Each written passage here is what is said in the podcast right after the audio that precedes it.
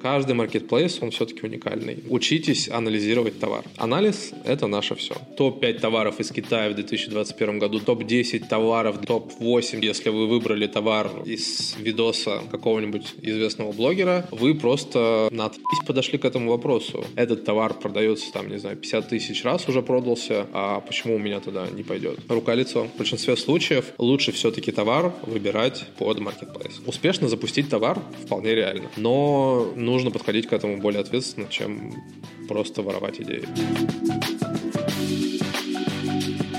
Так, друзья, всем привет! С вами Николай Шапкин, и сегодня мы поговорим о том, как не нужно искать э, товары для того, чтобы продавать их на маркетплейсах, вне зависимости от того, где вы торгуете. Так находить товары не нужно 100%. Первое, что идет в этом списке, не нужно смотреть обзоры лучших товаров такого-то года на YouTube. Вы, я думаю, прекрасно знаете, что каждый блогер, кроме меня, любит снимать такие видосы. Они набирают очень много просмотров, типа там топ-5 товаров из Китая в 2021 году для Валбереса, или там какой товар зайдет, там топ-10 товаров для декабря, там топ-8 товаров, сезонных товаров весны, там на шашлычки, на 1 мая и так далее и тому подобное. Не нужно выбирать так товары и как бы брать товары из этих обзоров, потому что из-за того, что эти обзоры смотрят как раз вот сотни тысяч людей не самых умных, к сожалению, они берут себе эти товары. И на все эти товары повышается просто нереальное предложение,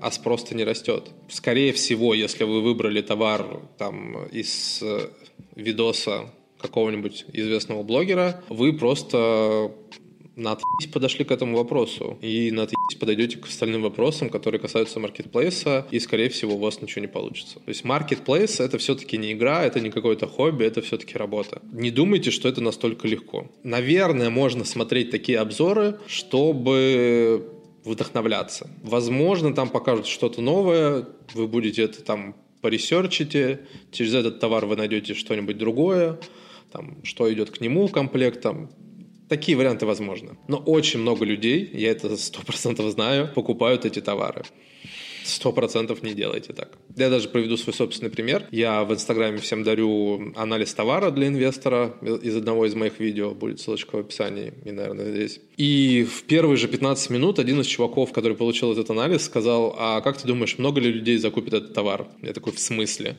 Ну, я не удержался, он такой крутой и такой интересный обзор, и я его закупил, уже 20 штук из Китая мне едет рука-лицо, поэтому не делайте так. Следующий пункт. Не нужно красть э, чужие идеи, не нужно думать, что вы повторите чужой успех. Опять же, существует полно там интервью, люди с большими оборотами приходят и рассказывают, что они продают, и человек думает, что типа если у кого-то получилось, то получится скорее всего у меня. Не нужно тратить времени на анализ, там, на подготовку, еще на что-то. Просто закуплю такой же товар, и он у меня попрет. По сути дела, это то же самое, что брать видосы из топов э, на ютубе, Ребят, это, это не прокатит 100%. Во-первых, вы не знаете, в какой ситуации находился человек. Вы не знаете, какой у него был опыт, вы не знаете, какой у него был бюджет, вы не знаете, как он готовился к этому запуску и так далее и, так, и тому подобное. То есть все, что рассказывается в Ютубе, это на самом деле все в десятки раз сложнее. Я не говорю про то, что типа там все врут про свои успехи. Нет. Ну, конечно, кто-то врет, но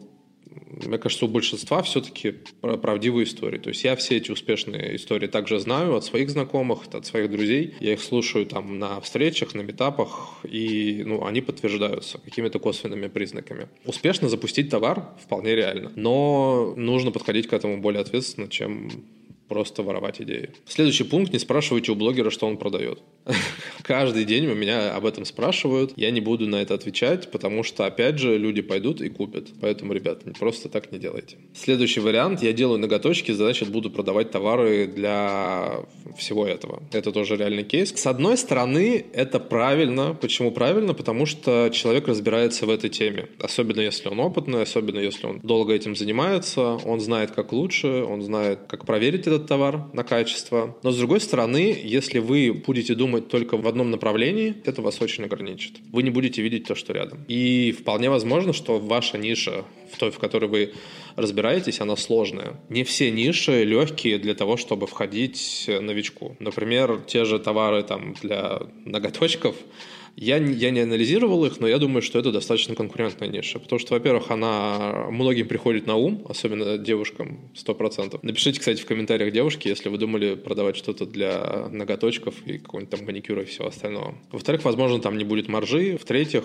э, да все что угодно может быть. Все-таки анализ товара, поиск товара конкретно под marketplace, под конкретный marketplace, потому что товары тоже для разных маркетплейсов могут различаться. Это важнее намного того, что вы разбираетесь в этой теме. Об этом нужно всегда помнить. Очень часто люди смотрят только на продажи и на выручку. Все остальные факторы они просто не хотят замечать и считают, что если этот товар продается, там, не знаю, 50 тысяч раз уже продался, а почему у меня тогда не пойдет? Тоже неправильный подход. Во-первых, нужно там, знать все цифры, нужно знать себестоимость, нужно посчитать, сколько у вас будет прибыли, потому что люди в разных местах закупают. Если вы купили там 100 единиц в России, а кто-то закупает по 10 тысяч единиц в Китае, вот у второго человека цена будет ниже. Соответственно, цену на маркете он тоже может выставить ниже ниже, и вы просто не будете как бы помещаться, вернее, у вас не будет зазора для прибыли. Кроме того, эта ниша может быть высококонкурентная. Может быть, там у всех уже тысячи отзывов стоят, и вам, чтобы хоть какие-то продажи нарастить, вам тоже нужно будет вкладываться в выкупы и в отзывы. То есть все это надо учитывать и не смотреть только на один показатель. В целом, у товара вы должны рассматривать 10-15 минимум показателей. То есть это такая большая табличка всегда у нас идет на любой маркетплейс, который мы заполняем, и тогда видна вся картина. Иногда один-два параметра не сходятся, даже в, казалось бы, супер классном товаре. Но эти пару параметров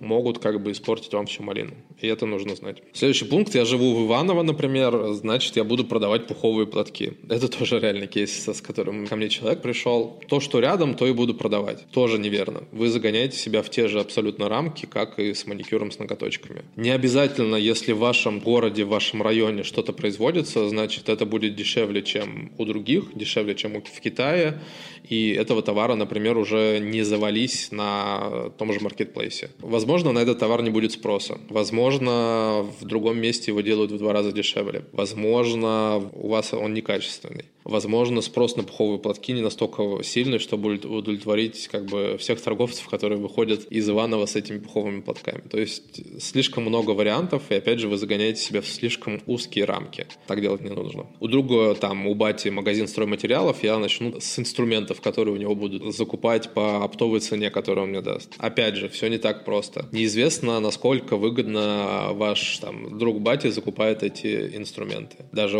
по оптовым ценам. Вы загоняете себя в рамки. Вы, например, с этми инструментами пойдете на Wildberries, а, например, с инструментами лучше идти на Озон. То есть, по сути, здесь такие же комментарии, как в предыдущих пунктах, повторяться нет смысла. Еще вариант. Я всю жизнь продавал такой-то товар там офлайн, либо у меня был Инстаграм, магазин, я в этом товаре очень хорошо разбираюсь, пойду с ним и на маркетплейсы. Опять же, маркетплейсы созданы не для всех товаров. Не все товары выгодно продавать на маркетплейсах. Я не имею в виду про вид товара, а про конкретно ваш товар, про какие-то конкретные характеристики.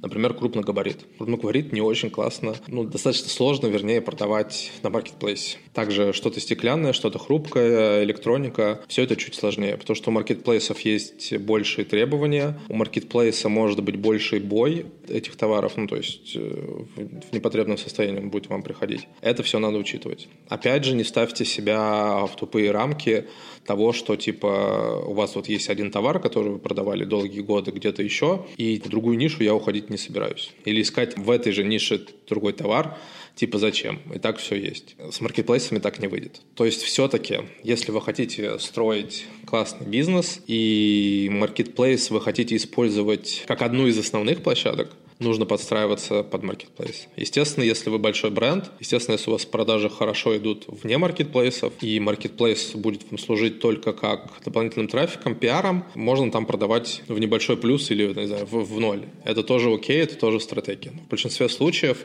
лучше все-таки товар выбирать под маркетплейс. Так как же нужно выбирать товар? Очень просто. Во-первых, у нас был видос про нестандартные пути выбора товаров, которые мы с Петром записывали. Ссылочка будет в описании, обязательно посмотрите. Во-вторых, в одном из видосов я также рассказывал, как можно анализировать э, товар на примере Wildberries. Но если в двух словах э, рассказать, то анализ – это наше все. Вы должны понимать, насколько этот товар хорошо продается, какая у него себестоимость, какая у него себестоимость должна быть, какие цифры у вас будут получаться на доставке, прибыльности, э, при вычете налогов и так далее. Ну, то есть всю юнит-экономику вы должны знать. Вы должны понимать тренды, падающий этот тренд, растущий ли этот тренд и так далее и тому подобное. Я думаю, я запишу более подробный видос про то, как выбрать товар. Но опять же, под каждый конкретный marketplace нужно делать свой видос, потому что каждый marketplace, он все-таки уникальный. Если мы берем российские маркетплейсы, они более-менее одинаковые, плюс-минус одинаковая на них ситуация, но все равно, как я уже говорил, например, тот же Wildberries, он более женский магазин, Озон более мужской, там больше электроники и так далее. Сейчас добавляется Яндекс Маркет,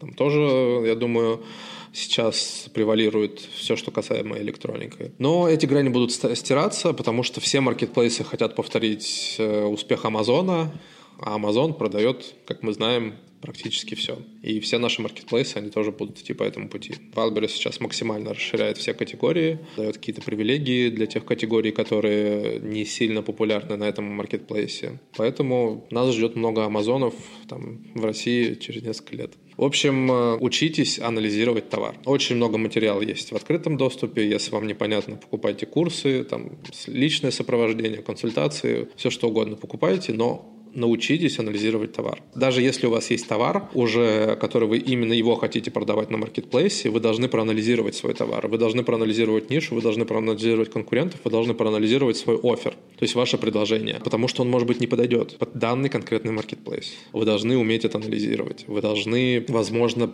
подгонять товар под определенный маркетплейс. Почему нет? Я надеюсь, вам было интересно. На сегодня это все. Я повторю про конкурс. Я разыграю часовую консультацию. Ставим лайк, колокольчик, пишем интересный комментарий. Через неделю я выберу одного счастливчика.